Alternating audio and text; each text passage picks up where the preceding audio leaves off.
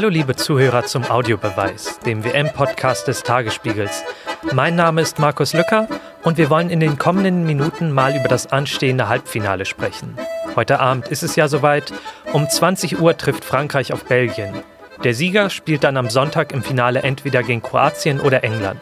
Doch was haben wir von diesem ersten Halbfinalspiel eigentlich zu erwarten? Mein Kollege Sven Goldmann wird sich das Spiel heute Abend in St. Petersburg anschauen. Vorab hat er uns schon mal eine Einschätzung zugeschickt, mit was für zwei Mannschaften wir es hier eigentlich zu tun haben. Dobry den ist St. Petersburg. Einen wunderschönen guten Tag aus St. Petersburg. Es ist ein kühler, ein bewölkter Tag, aber heute Abend spielt Frankreich gegen Belgien. Die werden mir schon das Herz erwärmen und Ihnen auch ein Halbfinale mit zwei Mannschaften, die Fußball spielen wollen. Frankreich mit dem Top-Angriff Antoine Griezmann und Kylian Mbappé ist bisher souverän durch das Turnier gegangen, keine Probleme in der Vorrunde. Im Achtelfinale hatte Argentinien nicht den Hauch einer Chance. Und wie die Franzosen im Viertelfinale, die nun ganz bestimmt nicht schwachen Uruguay abgekanzelt haben, das war schon beeindruckend. Aber gegen die Belgier wird das noch einmal eine ganz andere Nummer.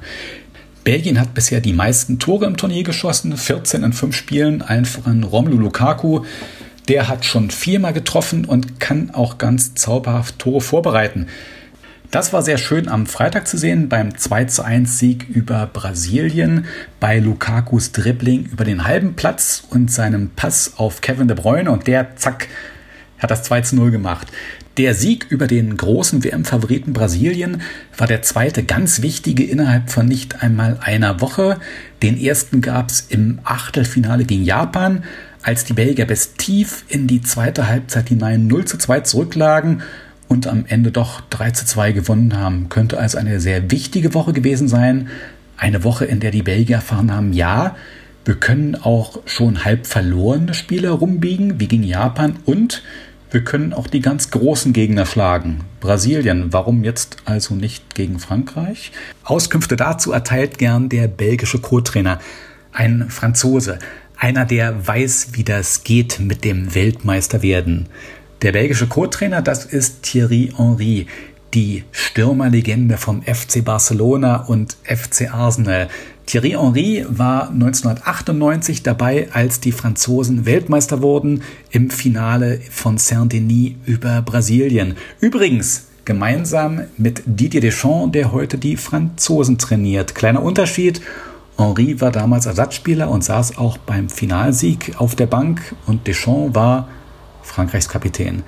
Mal sehen, wer sich heute Abend freuen darf. Der belgische Franzose Thierry Henry oder der französische Franzose Didier Deschamps.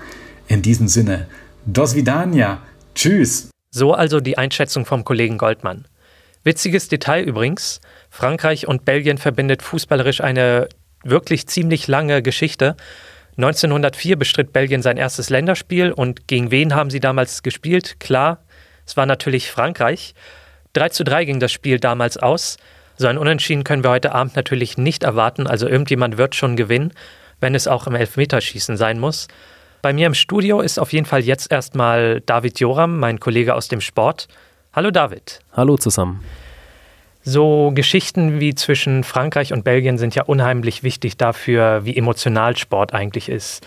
Jetzt würde mich erstmal bei dir interessieren, was ist eigentlich so deine Lieblingsrivalität zwischen verschiedenen Fußballclubs? Ähm, ich komme ja aus dem Südwesten des Landes, äh, aus der Nähe von Karlsruhe, bin deshalb auch als ähm, ja, KSC-Fan sozialisiert worden. Leider, muss ich sagen, weil man mit diesem Verein doch sehr viel leiden muss. Ähm, meine Lieblingsrivalität ist dann natürlich die zum VfB Stuttgart. Ähm, das sind immer heiße Derbys, manchmal auch nicht ganz gewaltfrei, was auch nicht so schön ist. Ja, ansonsten fallen mir noch ganz, ganz viele Derbys ein, ähm, die irgendwie sehr schön anzuschauen sind. Viele gibt es in England ähm, die fesselnd sind, äh, weil da natürlich sehr viele Stadtderbys äh, stattfinden. Aber auch in Deutschland gibt es äh, hochspannende Derbys. Was muss denn so dafür gegeben sein, dass überhaupt so eine Derby-Struktur entstehen kann oder dass so eine Rivalität irgendwie zwischen zwei Mannschaften aufkommt? Ist das einfach Zufall oder gibt es da irgendwelche Grundmuster, die man erkennen kann? Hm, ich glaube, auf Vereinsebene ähm, spielt erstmal die geografische Nähe eine ganz große Rolle. Also ich sage jetzt mal, ein Spiel zwischen dem HSV und Bayern München könnte jetzt nie ein Derby sein, weil es einfach zu weit weg ist. Andererseits entsteht da vielleicht dann auch wieder eine neue Rivalität. Ähm, HSV Bayern München war früher immer dieser Nord-Süd-Gipfel, der erfolgreichste Club im Norden gegen den erfolgreichsten im Süden. Ähm, das war eine sportliche Komponente. Hatte, hat mit, dem, mit einem klassischen Derby, wie gesagt, äh, nicht unbedingt was zu tun. Aber man kann schon sagen, ähm, dass nicht nur die geografische Nähe ausschlaggebend sein muss, sondern es gibt politische Aspekte, gerade wenn ich äh, beispielsweise an Barcelona und äh, Real Madrid denke, wo es dann eben darum geht, dass die Katalanen gegen die Hauptstadt aufbegehren.